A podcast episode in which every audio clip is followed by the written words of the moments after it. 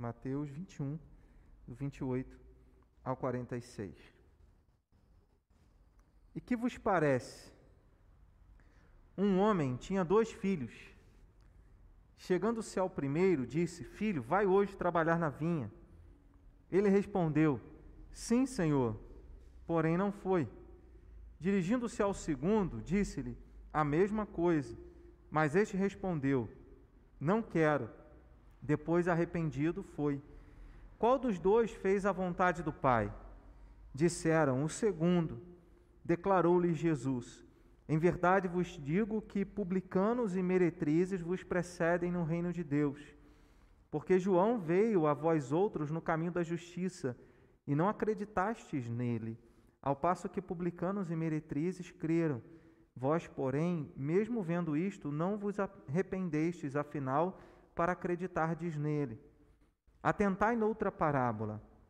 Havia um homem, dono de casa, que plantou uma vinha, cercou-a de uma sebe, construiu nela um lagar, edificou-lhe uma torre e arrendou-a a uns lavradores. Depois se ausentou do país. Ao tempo da colheita, enviou os seus servos aos lavradores para receber os frutos que lhe tocavam. E os lavradores, agarrando os servos, espancaram um, mataram a outro e a outro apedrejaram. Enviou ainda outros servos em maior número e trataram-nos da mesma sorte. E por último enviou-lhes o seu próprio filho, dizendo: A meu filho respeitarão. Mas os lavradores, vendo o filho, disseram-lhe: Disseram entre si: Este é o herdeiro. Ora, vamos, matemo-lo e apoderemo-nos da sua herança. E agarrando, lançaram-no fora da vinha e o mataram. Quando, pois, vieram o senhor da vinha, que fará aqueles lavradores? Responderam-lhe: fará perecer horrivelmente a estes malvados e arrendará a vinha a outros lavadores que lhe remetam os frutos nos seus devidos tempos. Perguntou-lhe Jesus: Nunca lestes nas Escrituras a pedra que os, que os construtores rejeitaram? Essa veio a ser a principal pedra angular. Isto procede do Senhor e é maravilhoso aos nossos olhos. Portanto, vos digo que o reino de Deus vos será tirado e será entregue a um povo que lhe produz os respectivos frutos. Todo o que cair sobre esta pedra ficará em pedaços, e aquele sobre quem ela cair ficará reduzido a pó. Os principais sacerdotes e os fariseus, ouvindo estas parábolas, entenderam que era a respeito deles que Jesus falava, e conquanto buscassem prendê-lo, temeram as multidões, porque estas o consideravam como profeta. Que Deus nos abençoe na meditação da Sua palavra. Que tipo de filhos nós somos? Nós somos o filho que diz sim e não faz. Nós somos o, o filho que diz não, mas tem arrependimento e depois, voltando atrás, resolve fazer a vontade do Pai. Que tipo de servos nós somos? Nós somos lavradores maus que usurpam é, aquilo que não pertence a eles, ou somos servos bons é, que fazemos a vontade de Deus, servos, servos que procuram fazer a vontade do Senhor? Essas duas perguntas, essas perguntas que falam a respeito do filho ou a respeito do servo, é, encontrados nessas parábolas, nos ensina a mesma mensagem. Tanto que Jesus termina de contar uma parábola e continua é, outra no mesmo, no mesmo momento, e se a gente observar os versículos anteriores, ao verso de número 28, os religiosos é, questionaram a autoridade de Jesus. Com que autoridade você prega? Com que autoridade você ensina? Com que autoridade você faz esses milagres? Qual é a sua autoridade? E Jesus diz: Olha, eu vou responder essas perguntas se vocês responderem essa. Ele pergunta: O batismo de João era de Deus ou dos homens? Era do céu ou era da terra? E aí os religiosos, conversando entre si, disseram: se a gente, a gente não acredita que ele era de Deus, mas se a gente fala que era da terra, o povo todo acredita que ele era um homem de Deus, um profeta. E eles resolveram então falar para Jesus: a gente não sabe de onde ele era, né, o batismo dele de onde era. E aí Jesus fala: então também não vou falar com que autoridade eu faço essas coisas, não vou dar essa resposta para vocês. E é a partir desse diálogo, dessa, dessa, desse questionamento dos religiosos, é, criticando Jesus e tentando em todo momento arrumar um espaço para condenar Jesus, para sentenciar Jesus à morte, é, Jesus conta essas duas parábolas. A primeira parábola fala de um pai com dois filhos. E mesmo o filho é, falando que iria fazer a vontade do pai, trabalhando na vinha, é, o filho não o faz. É interessante que nesse, no contexto anterior em que Jesus é questionado a respeito da sua autoridade, do versos 18 ao verso de número 22, Jesus passando por determinado lugar, como diz, é, pela manhã, ao voltar da cidade, teve fome, vendo uma figueira à beira do caminho, aproximou-se dela, e não tendo achado senão folhas, disse-lhe: Nunca mais nasça fruto de ti. E a figueira secou imediatamente. Jesus foi à procura é, de frutos naquela figueira. E o que, que, isso tem a ver com essas duas parábolas e com todo esse contexto? É, essa, essa parábola ela aponta para a realidade da hipocrisia. Era uma árvore, deveria ter frutos e não possuía frutos. Os religiosos que questionavam a autoridade de Jesus e que diziam: Olha, nós é que determinamos quem é de Deus, nós é que estamos no caminho certo. Eles falavam, eles tinham um rótulo de filhos, eles tinham um rótulo de servos de Deus, mas eles não faziam, embora o que a boca falava, eles não faziam aquilo que Deus determinava em Sua palavra. Então, tanto essa figura, e, e como a gente percebe claramente no texto, é, que essas duas parábolas, tanto a, a parábola dos filhos quanto a parábola dos lavradores maus, têm o mesmo ensinamento.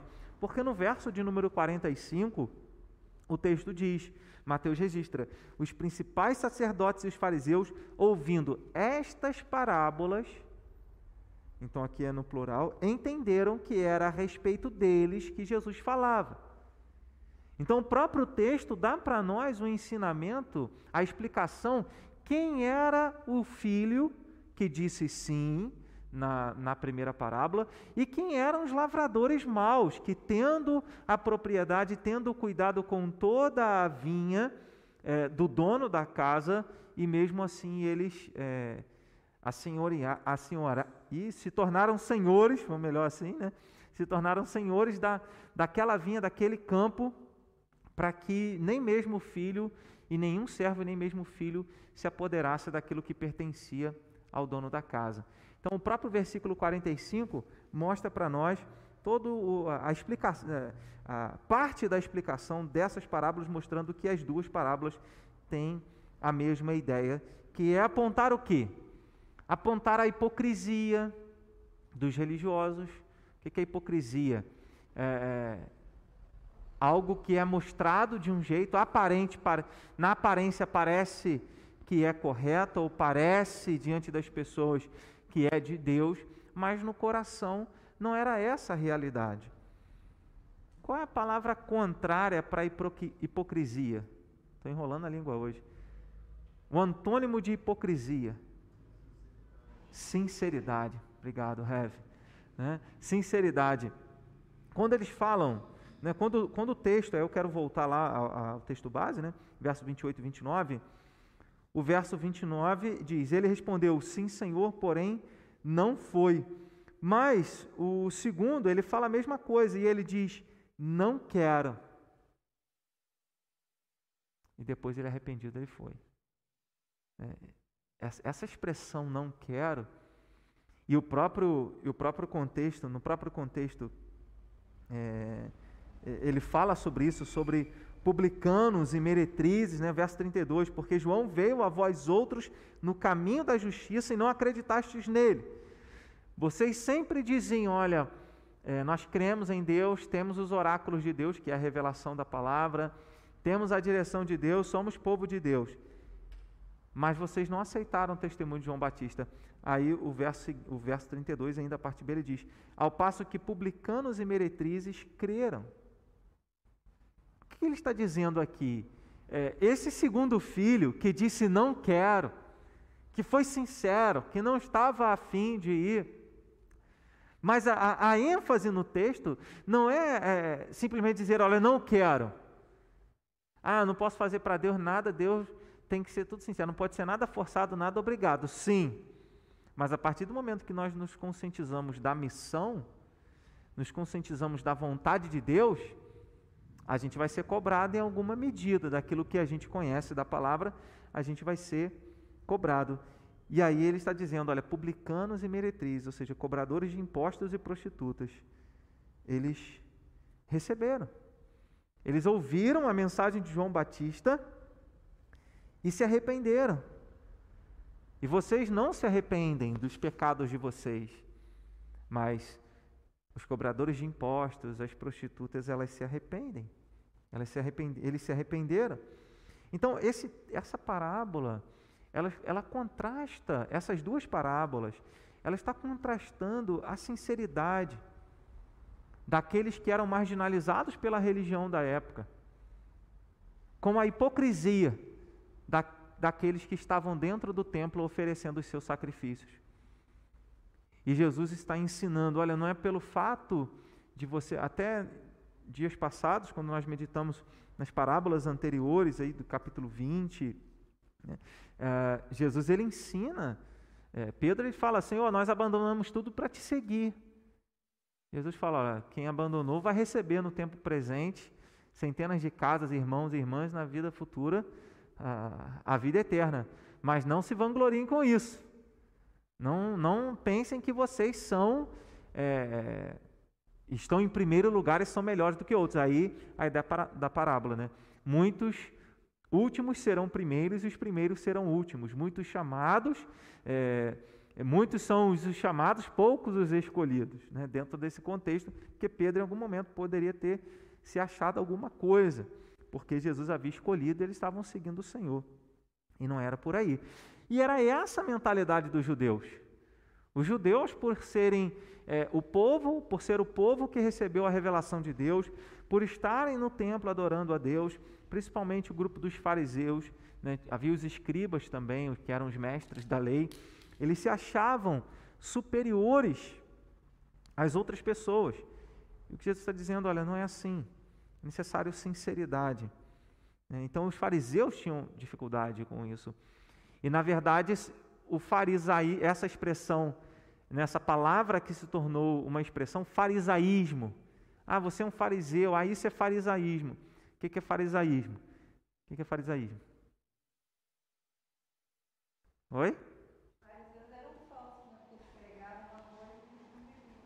a palavra fariseu se tornou sinônimo, farisaísmo se, se tornou sinônimo de falsidade, de hipocrisia, porque eles falavam alguma coisa, eles aparentavam para as pessoas que eram algo e na verdade eles não eram. Eles falavam para todo mundo: nós somos de Deus, mas no fundo eles não faziam. Era como aquele primeiro filho que disse: sim, pai, eu vou, mas depois não foi. Ou seja, apenas havia uma, uma apenas uma expressão em palavras, mas não em atitudes. Fariseu, no início, era sinônimo de fidelidade, de alguém que tinha zelo com Deus. Tanto que Paulo, quando argumenta sobre o seu apostolado, defendendo o seu apostolado na segunda carta aos Coríntios, ele fala: Eu sou fariseu. Eu era fariseu, ou seja, eu era um, um, um cumpridor da lei. Eu cumpria a lei com zelo, com dedicação. Mas na época de Jesus, o, o, o fariseu, ele, a maioria, né, eram aqueles que apenas falavam que acreditavam em Deus, que eram de Deus, mas não faziam aquilo que Deus mandava. No Sermão da Montanha, se a gente observar o capítulo de número 6, é, Jesus fala sobre a justiça, ele fala, olha, se você não faça como os escribas e fariseus, se, quando dá uma esmola, eles conta para todo mundo, toca a trombeta e aponta para todo mundo o que, que eles fizeram. Não faça como os escribas e fariseus, que quando vão jejuar, eles botam aquela roupa específica de jejum, de pano de saco, despenteiam o cabelo e saem pelas ruas com cara é, é, tristonha, cabisbaixo, para mostrar para todo mundo que estão jejuando. Não faça como os escribas e fariseus que, quando vão orar, ao invés de entrar no quarto, fechar a porta e orar em secreto, vão meio para o meio das praças, estendem as mãos para os altos, para os céus e começam a orar para que todo mundo veja que eles são homens de oração. Então, isso tudo a gente encontra ali em Mateus capítulo de número 6. E a resposta de Jesus é: faça em secreto, porque teu pai vem em secreto, e ele te recompensará. Tem. Ah, e a gente aprende aqui também nesse, nesse aspecto que os religiosos, ah, a hipocrisia ah, tem uma necessidade de aparecer, ao passo que a sinceridade não se incomoda com isso. Pode aparecer ou não, que ele não está preocupado com isso. Mas a hipocrisia não. E é o que a gente vê no contexto de Mateus capítulo de número 6. Em Mateus 15, verso 8, Jesus fala sobre isso, sobre esses religiosos. Ele diz: Este povo, citando o profeta Isaías, Mateus 15, 8, ele fala: Este povo honra-me com os lábios, mas o seu coração está longe de mim. Ele até continua falando: Em vão me adoram, ensinando doutrinas e preceitos que são de homens. E aí isso mostra que envolvimento com Deus, envolvimento com Jesus, vai além das palavras, que poderiam ser bem usadas pelos sacerdotes, pelos sumos sacerdotes, pelas pessoas da época, pelos fariseus, pelos escribas. É, diferente de uma postura, por exemplo, como a de Daniel. Daniel, ele não teve vergonha de dizer, Senhor, olha, nós somos pecadores, eu pequei, todos os meus irmãos, toda, todo o teu povo, a nós cabe corar de vergonha. Nós encontramos isso lá em Daniel capítulo 9, versos 7 e 8, quando Daniel, na sua oração, ele olha para si mesmo, ele olha para o povo, ele olha para Deus, ele fala: Senhor, a ti pertence a misericórdia, a nós pertence o corar de vergonha, porque nós e todo o teu povo nós temos pecado. E algo, e algo que os fariseus da época de Jesus jamais iriam pensar é nesse aspecto. A questão do erro. Eles se achavam justos, eles entendiam que não tinham necessidade de se arrepender de pecados, eles achavam que é, já estavam salvos, no sentido, não a confiança numa salvação é, baseada na graça de Deus, porque eles eram pecadores, mas a confiança na salvação baseada em suas próprias obras. Se a confiança do ser humano para a sua salvação está baseada em suas próprias obras, então esse ser humano está, na verdade, perdido e não salvo. Mas quando a nossa. E aí há uma tendência à, à hipocrisia, à falsidade nesse aspecto, ao farisaísmo nesse aspecto. Mas quando a nossa confiança para a salvação é baseada na graça de Deus, porque nós somos pecadores e, e, e, precisamos a cada dia nos arrepender dos nossos pecados, então essa segurança ela é, ela é dada. Jesus ensina isso em outro lugar na parábola, falando que o fariseu que exaltou a si mesmo na oração diante de Deus, ele, a oração dele não passou do, do teto. Ele não foi perdoado, mas o, o publicano, o cobrador de impostos que se humilha diante de Deus e reconhece os seus pecados, esse foi perdoado por Deus. Então é, é, é importante reconhecer as nossas falhas. A sinceridade deve ser nesse aspecto. A sinceridade de alguém que vê as suas limitações, que vê as suas faltas e pede a Deus para perdoar, pede a Deus para ajudá-lo a seguir em frente. Isaías capítulo 6, verso 5, ele fala: Eu habito no meio de um povo de impuros lábios, sou um homem de lábios impuros. E os meus olhos viram um rei, ou seja, eu não sou digno de, de ter essa visão. E ele diz: Olha, eu sou um homem de lábios impuros e habito no meio de um povo de impuros lábios. O que, que ele está dizendo? Ele está reconhecendo a sua impureza, ele está reconhecendo seus pecados. É, é interessante que para a sociedade, para o ser humano de uma forma geral, você reconhecer um erro é fraqueza. E você não pode mostrar isso. Mas para o Filho de Deus, para o povo de Deus, para a igreja de Jesus, quando nós reconhecemos as nossas fraquezas, quando nós reconhecemos as nossas falhas, os nossos pecados e falamos, perdoa-me Deus, e falamos, perdoa-me irmão, até um hino que nós cantamos, né, que fala sobre a comunhão, fala: Perdoa-me, irmão, eu sou um com você no amor do nosso Pai. Então é o chamado a reconhecer o erro e a pedir o perdão. E não era algo que os fariseus e os mestres da lei demonstravam. Né. Então, antes de dizer sim, Jesus vê o nosso coração. Não adianta a gente querer aparentar e sem ter o um quebrantamento, sem ter o arrependimento, dizer: Senhor, o Senhor sabe todas as coisas. Pedro, Pedro sabia muito bem disso. Pedro negou o Senhor três vezes. Existe a discussão se ele negou uma vez antes que o galo cantasse a terceira vez, ele negou três vezes. Né? Mas o Evangelho mostra que ele negou três vezes. Mas ele chora amargamente e Jesus vai ao encontro dele. Pedro, você me ama? Pedro, você me ama? Pedro, você me ama? Senhor, o Senhor sabe que eu te amo. Embora quando alguns é, teólogos vão fazer ali o estudo e pegam a questão das palavras, né? Jesus está perguntando, Pedro, você me ama com, com, como amigo? Fala assim, eu gosto do Senhor. Né? Pedro, você gosta de mim como amigo? Sim, eu gosto do Senhor. Até que por fim Jesus pergunta, olha, Pedro, você me ama incondicionalmente? Aí Pedro fala assim, o Senhor sabe todas as coisas, o Senhor sabe que eu te amo com a minha limitação, com as minhas fraquezas. E é isso que nós apresentamos diante de Deus. É, é, é um discípulo que nós não temos como nos garantir diante de Deus, até para a gente estar aqui, até para a gente orar, até para a gente buscar o Senhor, a gente precisa de Deus. Jesus mesmo falou isso em João capítulo 15, verso 5: Sem Ele nada somos e nada podemos fazer. Deus conhece o ser humano de longe. Ele o fez, né? Imagina só, é, isso acontece, usando esse exemplo aqui, isso acontece de mãe em relação a filho, ou em relação à filha, que a mãe olha para o filho e fala assim: tem coisa aí, só de olhar. Né? Às vezes também, isso acontece muito, da esposa em relação ao marido. A esposa olha para o marido e fala: Ó, oh, tem coisa aí, eu te conheço. Isso falando em relacionamento de criatura com criatura. Você acha que Deus, que nos criou, que nos formou no ventre da nossa mãe, não nos conhece ele nos conhece de longe. E aí o Salmo de número 138, verso 6, ele fala que Deus conhece os soberbos de longe. Deus conhece a falsidade, Deus conhece a hipocrisia, Deus conhece o ser humano de longe. Então que nós possamos pedir ao Senhor talvez a sinceridade como aquele o pai daquele jovem, daquele menino que é que era possuído por demônios,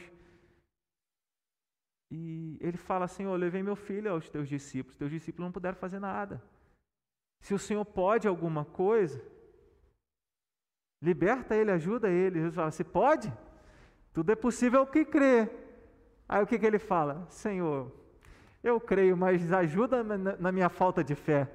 Eu quero acreditar, mas eu sou muito limitado, eu não consigo crer. Talvez eu não tenha essa fé que eu preciso ter para que meu filho seja curado. Então me ajuda na minha falta de fé. É, é, essa é a sinceridade, é o reconhecimento que precisamos do agir de Deus na nossa vida, né? sem garantir, sem ter garantias qualquer, baseada em nossa própria força.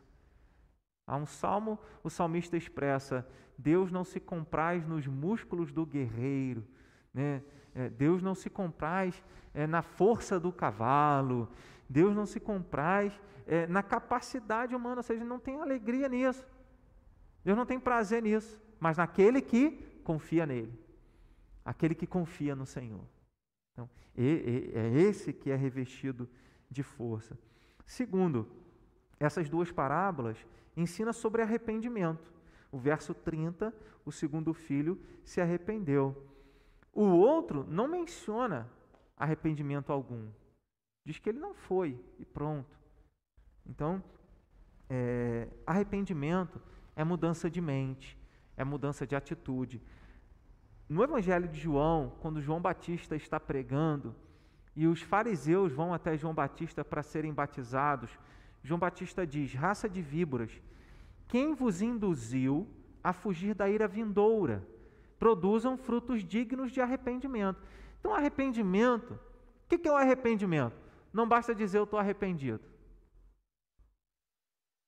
Não é isso. O arrependimento é o quê? Quando você diz eu estou arrependido e agora eu vou consertar. O que que o fariseu, ou na verdade o cobrador de impostos, fez? Senhor, eu resolvo dar a metade dos meus bens, e se eu tenho defraudado alguém, se eu tenho roubado de alguém, eu vou restituir quatro vezes mais. Jesus fala: hoje houve salvação nesta casa, porque o arrependimento é demonstrado em atitudes. Então, eles eram indesculpáveis diante de João Batista. João Batista fala: raça de víboras, quem vos induziu a fugir da vindoura? Porque eles queriam estar ali no meio da multidão que ia ser batizada, mas atitudes, a atitude de arrogância, a atitude de autossuficiência, a atitude de, alti, de altivez, de soberba, era a mesma. E João Batista estava dizendo: vocês não vão entrar no reino de Deus. Não é para vocês, é para quem se arrepende. E Jesus está ensinando a mesma coisa. João Batista veio, lembra que tudo começa naquela pergunta: é, o teu testemunho, com que autoridade o Senhor faz essas coisas? Jesus devolve. João Batista, quem era João Batista para vocês? É, tudo baseado nessa questão da mensagem que convocava ao arrependimento e os religiosos não se arrependiam. Às vezes nós olhamos para fora é, da igreja, do templo, da membresia da igreja, esquecemos de olhar para nós mesmos.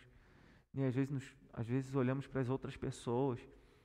Mas o grande desafio nosso como cristão é olhar, eu, dando esse estudo, eu tenho que olhar para mim. Quais são as minhas falhas, o que eu tenho que me arrepender? Eu tenho que me arrepender dos meus pecados. Não adianta dizer, ah, eu sou pastor. Isso aqui não é conversa, né? Ah, porque eu estou dando estudo. Não. É, até mesmo o Salmo 19, o salmista tem tanto cuidado com isso, ele fala: Senhor, perdoa os meus pecados, até mesmo os que me são ocultos. Quem poderia ter toda a consciência e entendimento dos seus próprios pecados? A gente peca, a gente não tem nem noção, às vezes, daquilo, dos erros que a gente cometeu. Às vezes a gente falhou com alguém, não percebeu. Enfim, nós, nós somos falhos. E reconhecer isso, reconhecer a falibilidade nossa, reconhecer a pecaminosidade nossa. Porque se a gente não reconhecer a, a, a falibilidade, a pecaminosidade, não é a possibilidade do erro, é reconhecer realmente que nós erramos sempre. Jamais iremos nos arrepender. Você só se arrepende se você entende e visualiza o erro. Então, é possível que em alguns momentos nós nos enganamos a nós mesmos. Ah, Senhor, eu estou na igreja, eu sou pastor, 24 horas pensando em igreja, eu leio a Bíblia todo dia, eu oro e tal, prego o Evangelho. E, e, e todas essas coisas que eu possa fazer, talvez abafe o entendimento. Não, eu continuo sendo pecador. O pecado continua habitando em mim. Nós falamos de Paulo, um grande homem de Deus. Paulo fala: Jesus Cristo veio ao mundo para salvar os pecadores, dos quais eu sou o principal. Ele fala: o bem que eu quero fazer, não consigo, o mal que eu não quero, eu acabo fazendo. Então, é o reconhecimento do nosso erro, é o reconhecimento da nossa pecaminosidade que vai nos levar ao arrependimento. É claro que nós sabemos que o arrependimento para a vida é uma obra do Espírito Santo de Deus. É só o Espírito Santo de Deus que faz um ser humano se arrepender dos seus pecados para confiar em Jesus como seu Senhor e Salvador. Mas nós que temos o Espírito Santo de Deus devemos reconhecer as nossas falhas, os nossos erros. E aí nós, como ele ensina de uma forma geral, precisamos aprender que o envolvimento com o Senhor vai além do nosso orgulho, né? de achar, não, eu não erro, não foi isso não. E a gente sempre, sempre tenta dar uma desculpa. Não, eu falei isso ou fiz isso por causa disso. Não, eu fui levado. Foi assim que Adão e Eva fizeram. Senhor, não, a mulher que só me deu. A, Eva fala, Senhor, não, a serpente me enganou. Nós estamos sempre tentando passar para frente e justificar o nosso erro, porque nós somos orgulhosos, nós não reconhecemos os nossos erros, nós temos vergonha de dizer eu errei. E para o cristão devia ter vergonha de dizer é, que está sempre certo. Essa é ideia do, do texto. Davi, quando confrontado pelo profeta Natan, no Salmo 51, Davi escreve o Salmo 51 como resultado daquele dia que Natan disse: Olha, tu és esse homem, tu és o assassino e o adúltero, tu és esse que roubou a ovelha, tendo um monte de ovelha. Né? É, é, é esse que ele menciona, que Davi havia mandado matar Urias e ainda é, adulterado com a esposa dele. Mas Davi escreve o Salmo 51 depois. E ele diz: Senhor, eu nasci em pecado, sou todo pecador. O meu pecado está diante de mim. Talvez imaginando assim, é, Batseba está aqui no meu palácio. Toda vez que eu olho para ela, eu lembro que eu mandei matar o marido dela. Toda vez que eu olho para ela, eu lembro que eu cometi esse pecado. O meu pecado está sempre diante de mim. Mas Davi diz: Senhor, o Senhor não se agrada com sacrifício, eu posso fazer um monte de sacrifício. Não vai adiantar de nada se eu não me arrepender. Então, Deus, por favor, não me tires o teu Santo Espírito. Traz em mim a alegria da tua salvação. Renova dentro de mim um espírito reto que faz a tua vontade. Porque o Senhor não rejeita um coração quebrantado, um coração contrito. Esse Senhor eu sei que o Senhor não vai desprezar. Então, é, é essa postura de arrependimento, sabe? Ninguém está livre do erro, ninguém está livre de pecado. O próprio apóstolo João, na primeira carta, ele escreve: se alguém fala que não tem cometido pecado, é mentiroso, porque Deus diz que todos nós somos, somos pecadores. E se a gente fala que a gente não tem cometido pecado, nós estamos dizendo que Deus é mentiroso, já porque Deus, na palavra dele, diz que não há nenhum justo, nenhum sequer. Mas ele fala: olha, essas coisas eu escrevo para vocês, para que vocês não vivem pecando não vivam pecando. Mas se alguém pecar, nós temos um advogado junto ao Pai, que é Jesus Cristo. Então ninguém está livre do erro, mas sempre que falharmos, ou sempre, devemos reconhecer e pedir perdão a Deus, nos arrepender. Existem alguns pecados que não tem como a gente voltar atrás e consertar. E aí, para esses casos, é dali para frente como Jesus fala para a mulher adúltera, mulher pega em flagrante, adultério, é, Jesus fala: vai e não peques mais. Jesus fala isso. Então, quando não tem como você voltar atrás, desfazer o ato, desfazer o erro, vai e não peques mais. Dali para frente você tem que fazer dar certo, você tem que andar de uma maneira reta. Mas se tem como você consertar, então vai e volte atrás e perdoa peça perdão, conserte, repare o erro. Eu vou restituir quatro vezes mais. Eu vou devolver com juros. Eu vou assistir aquele que eu, eu vou ajudar aquele que eu feri. Imagina a, a, a, o sentimento e a ideia ali do carcereiro, quando Paulo permite aquele que havia é, autorizado para que Paulo fosse é, flagelado, o carcereiro limpando os ferimentos de Paulo. Aquilo ali é uma expressão de perdão, uma expressão de súplica de perdão. E ali era uma atitude assim: eu posso corrigir isso, eu posso acertar isso.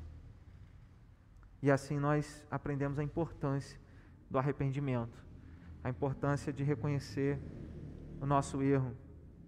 Jesus deixou claro no verso 32, que João Batista veio de Deus e os religiosos os judeus não se arrependeram para acreditar nele. Vós, porém, mesmo vendo isto, não vos arrependestes afinal para acreditardes nele.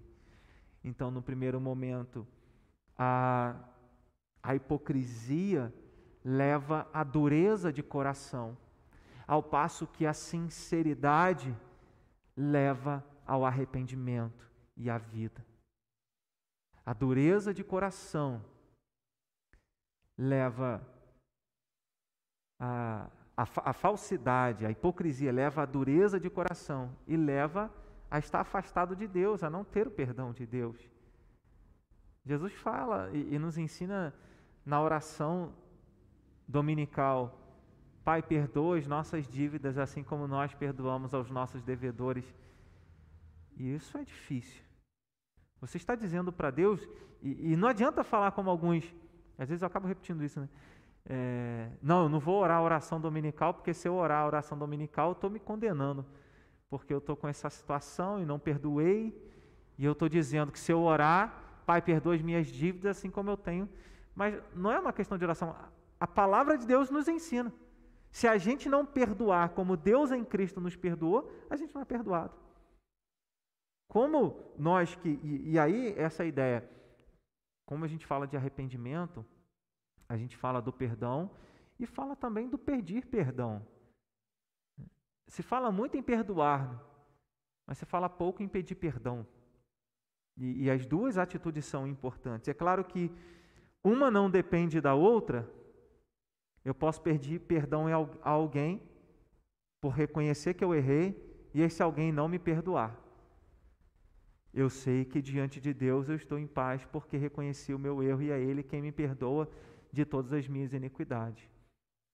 Ao passo que eu posso perdoar alguém sem que essa pessoa necessariamente tenha me pedido perdão. Porque eu entendo que o perdão é incondicional, algo voluntário. Não depende da atitude do outro, porque se fosse assim, Jesus não teria morrido na cruz.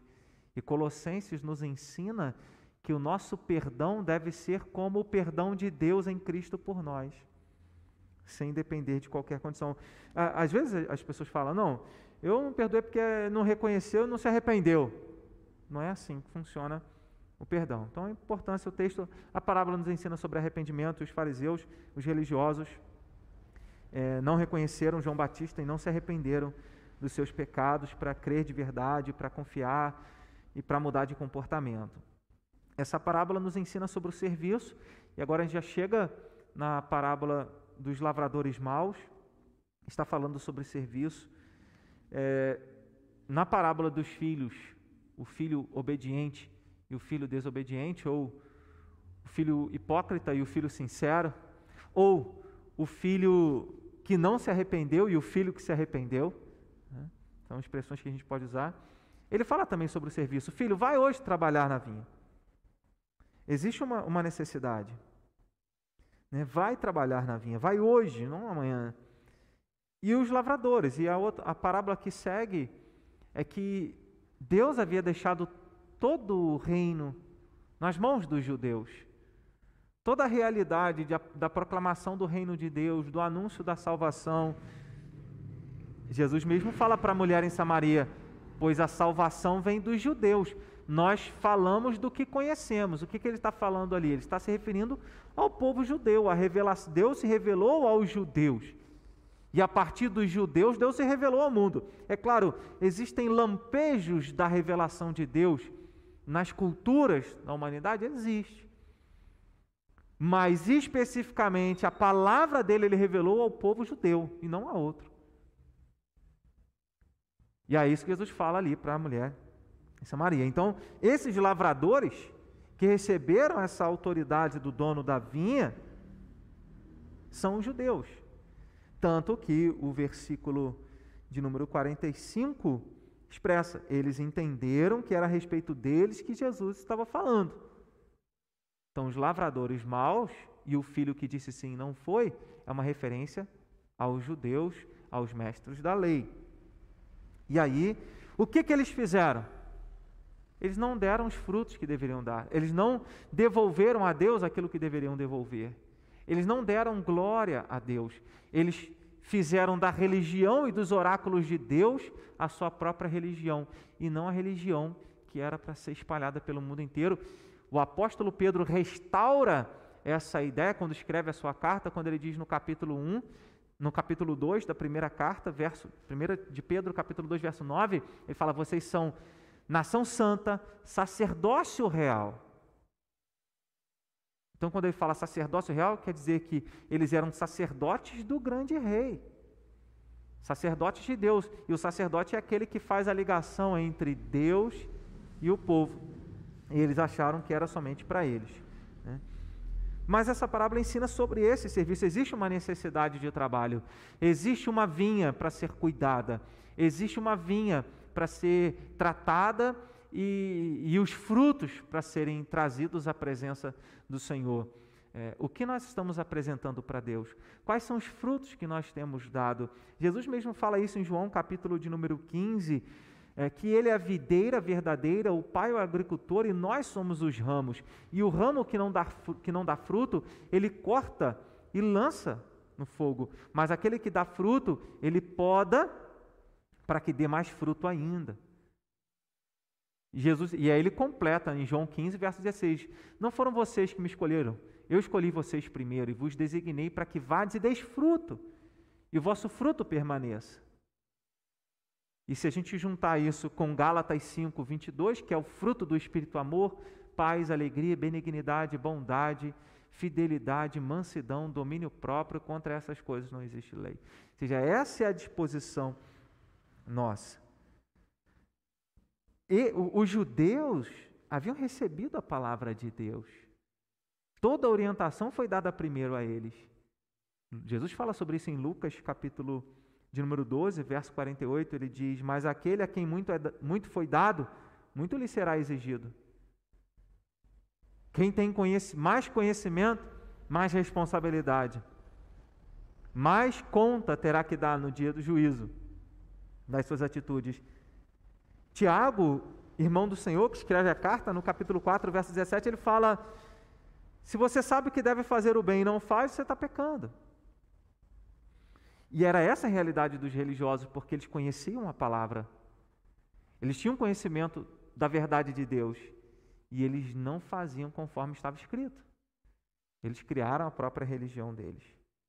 Então, depois de ponderar sobre a ordem do pai, o filho mudou de mente e agiu. Não ficou se lamentando, foi fazer alguma coisa. E aí, voltando à parábola anterior, existia uma necessidade.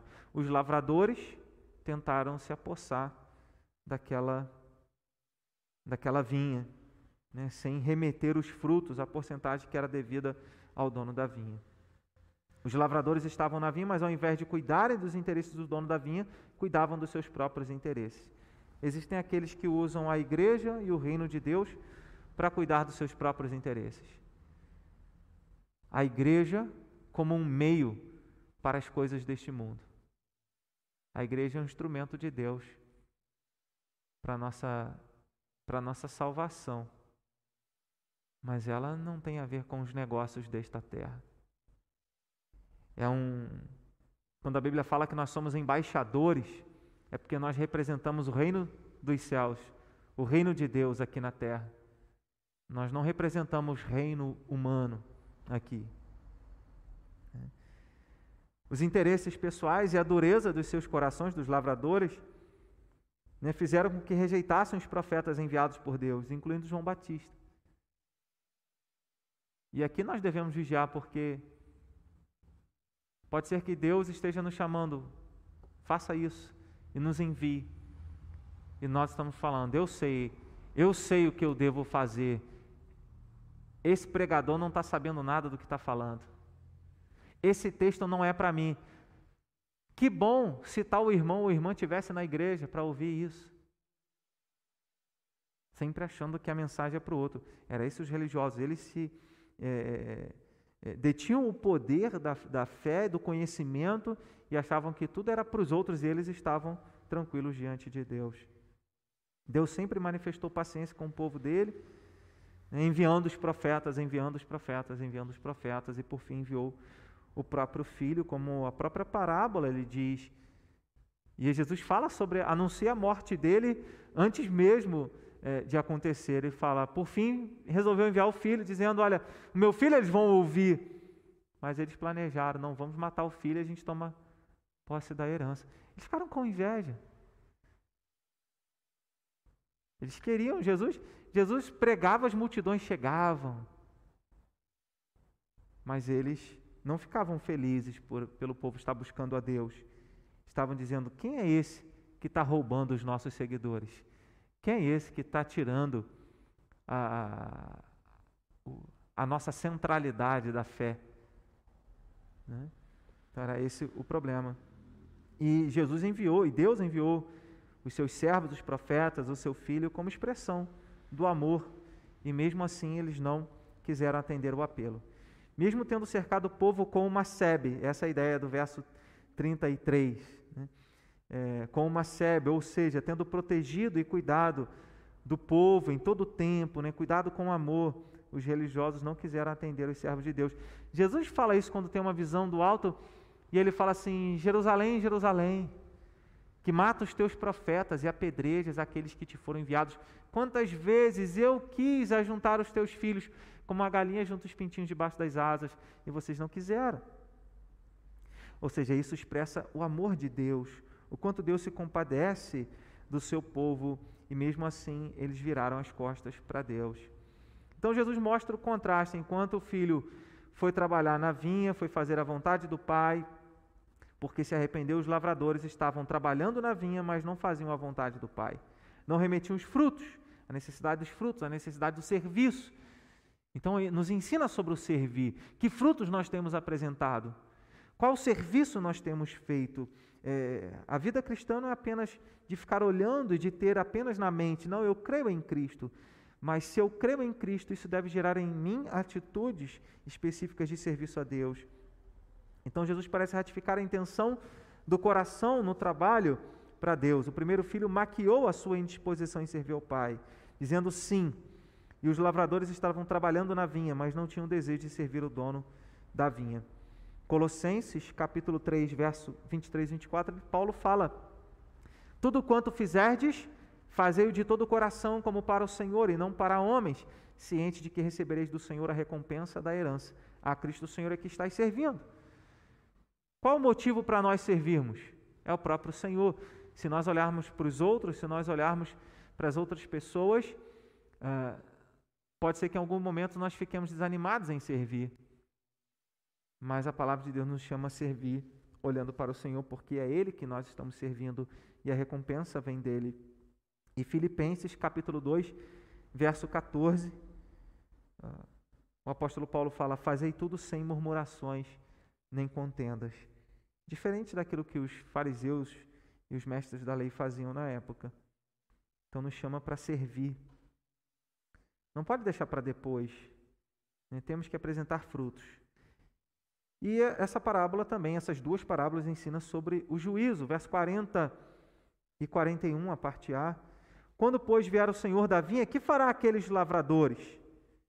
Responderam-lhe: Fará perecer horrivelmente a esses malvados e arrendará a vinha a outros lavradores que lhe remetam os frutos nos seus devidos tempos.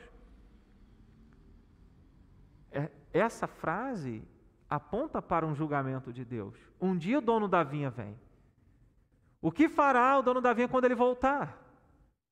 O que Jesus fará quando ele voltar?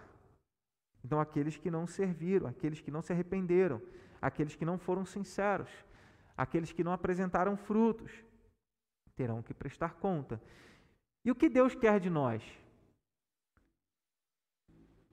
Em relação a esse juízo, como nós devemos apresentar o nosso coração diante de Deus? Miqueias capítulo 6, verso 8. Ele te declarou ao homem o que é bom e o que é que o Senhor pede de ti, que pratiques a justiça, ames a misericórdia e andes humildemente com o teu Deus. Isso o profeta Miqueias. O que, que Deus quer de nós? Justiça, praticar justiça, misericórdia e andar humildemente, ou seja, agir com humildade. No Novo Testamento, essa ideia também aparece. Mateus 23, verso 23. Ai de vós, escribas e fariseus hipócritas, porque dais o dízimo da hortelã, do endro e do cominho, e tendes negligenciado os preceitos mais importantes da lei, a justiça, a misericórdia e a fé. Devias, porém, fazer estas coisas, ou seja, dar o dízimo, sem fazer estas coisas, ou seja, misericórdia, fé e justiça, sem omitir aquelas, quais? Entregar o dízimo. É, é, o que, que ele está dizendo? Eles se vangloriavam por dar, separar as sementes, mas não exerciam a fé, nem a justiça, nem a misericórdia. Ele está dizendo, não adianta. Faz uma coisa completa. Em Lucas capítulo 11, verso 42, também tem essa mesma ideia. Mas ai de vós, fariseus, porque dais o dízimo da hortelã, da arruda e de todas as hortaliças, e desprezais a justiça e o amor de Deus. Devis, porém, fazer estas coisas, ou seja, justiça e o amor de Deus, sem omitir aquelas. Era essa a realidade, era esse o juízo que eles teriam que enfrentar porque eles faziam alguma coisa para aparecer e, na verdade, eles não praticavam realmente a palavra. E é o que Deus quer de nós. para que a gente demonstre com a nossa vida que não seremos julgados com o mundo. Jesus fala isso em João 3, conversando com Nicodemos. Ele fala em João 3, na altura do verso 17: Aquele que crê não é julgado, porém o que não crê já está julgado porque não crê no Filho unigênito de Deus. Então, o, os sacerdotes, os fariseus e escribas viviam num mundo religioso como se fossem eles os soberanos, e nesse governo não havia lugar para Deus. E eles achavam os juízes, e não era o Deus que seria o juiz. Devemos viver a nossa fé sem esquecer de que daremos conta a Deus de tudo o que fizemos ou deixamos de fazer. Mateus capítulo 12, verso 36.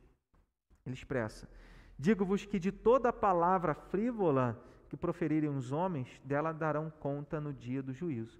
O que a gente fala que não deveria falar, a gente vai ter que dar conta. Por fim, essa parábola, além de falar sobre o juízo, ela ensina sobre os frutos, algo que eu já mencionei quando a gente falou sobre o serviço chamado para servir.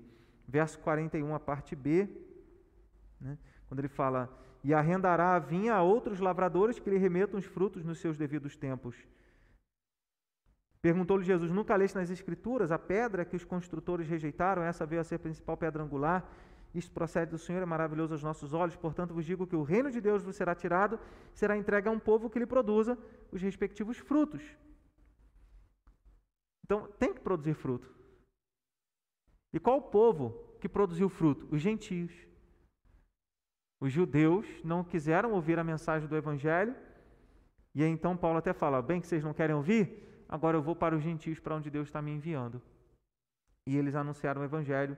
E aquele povo, que não era chamado povo, do qual os profetas do Antigo Testamento anunciaram: Chamarei um povo a quem nunca perguntou por mim. Quem nunca perguntou por mim vai me chamar de meu Deus. Ele me será filho, eu lhe serei por pai. Aleluia, nós estamos aqui hoje. Né? Glórias ao Senhor por isso. Que essa graça nos alcançou, Deus tem nos dado a oportunidade de remetermos a Ele os devidos frutos. E aí eu volto lá em João capítulo de número 15, não, Romanos capítulo de número 10 e 11, quando Paulo explicando, olha, Deus arrancou os judeus, tirou o ramo que era natural e enxertou os gentios. Aí ele está falando para os romanos, para os gentios, olha, vigiem, porque se Deus tirou os ramos que eram naturais, você acha que ele não pode tirar aqueles que ele mesmo enxertou? Em outras palavras, todos nós somos responsáveis diante de Deus e devemos praticar, devemos produzir os frutos que Deus tem colocado diante de nós, é o trabalho que Ele tem colocado diante de nós. Existe muito trabalho a fazer, existe é, muito serviço no reino de Deus e não há justificativa para negligenciarmos os frutos. Começa com uma vida realmente transformada, não é por ser membro de igreja, por ser judeu, por ser crente, mas por ter tido um coração realmente transformado. Paulo, escrevendo aos Romanos, capítulo 2, verso 29, ele fala: Porém, judeu é aquele que o é interiormente, e circuncisão a que é do coração, no espírito, não segundo a letra, e cujo louvor não procede dos homens, mas de Deus. E ele completa lá no capítulo 9, verso 6, falando que de Israel, nem todos de Israel são de fato israelita, mas é que é o filho da promessa, aquele que nasce de novo, aquele que nasce pela fé. Esse que os religiosos judeus rejeitaram, que foi Jesus, se tornou a pedra angular sobre a qual os cristãos edificaram a igreja e Jesus fala que as, as portas do inferno jamais iriam prevalecer contra ela. Essa pedra sobre quem ela caiu, ou seja, os religiosos que não aceitaram o testemunho de Cristo, foram julgados. Jesus fala: Eu não vim para julgar. Quem vai julgar é a própria palavra que tenho anunciado. Essa julgará o mundo no último dia. E os religiosos haviam realmente negado e rejeitado o Senhor. Por isso, é interessante Jesus fala no sermão escatológico, Mateus 24, 25, aqueles que o transpassaram o veriam, e todos os povos se lamentariam. Se lamentarão, né? Porque isso aí é, é, é o que vai acontecer no dia que Jesus voltar. Ou seja, pessoas vão fazer assim: ai meu Deus, era verdade. E eu não me arrependi. Eu não remeti os devidos frutos. Né? Todos os povos da terra se lamentarão. E nós subiremos e nos encontraremos com o Senhor nos ares, né? Certos de que estaremos com Ele. Mesmo tropeçando, os judeus poderiam continuar vivendo nesse mundo, ainda que em pedaços. Mas no juízo, e essa é a ideia do texto, sobre aquele a quem essa pedra cair ficará em pedaços, ficará em, reduzido a pó, né? ainda que em pedaços. Mas no juízo, todos seriam reduzidos a nada diante do Senhor. Isso expressa a vitória do reino de Deus, a vitória do Messias, a vitória do Senhor Jesus, a vitória do seu reino sobre todos os reinos deste mundo. Então, esse é o chamado dessas duas parábolas. Filho, vá hoje trabalhar na vinha. E se você em algum momento falhar, se arrependa. Se você em algum momento passar dificuldade, se arrependa. Mas jamais deixe de servir. Jamais deixe de tentar apresentar diante de Deus os frutos. Ele te colocou num reino, ele te deu um reino, ele te transportou do reino do império das trevas para o reino do filho do seu amor. Colossenses 1:13. E ele te enviou para resplandecer, para fazer a diferença. E não há desculpa, a não ser o arrependimento. Não há espaço para desculpa, mas há espaço para arrependimento, para dizer: Senhor, agora eu quero fazer, Senhor. Eu negligenciei até aqui, mas agora eu quero fazer diferente. E saber que diante do juízo, nós estaremos em paz, porque tudo aquilo que veio à nossa mão para fazer, nós fizemos conforme as nossas forças. Amém?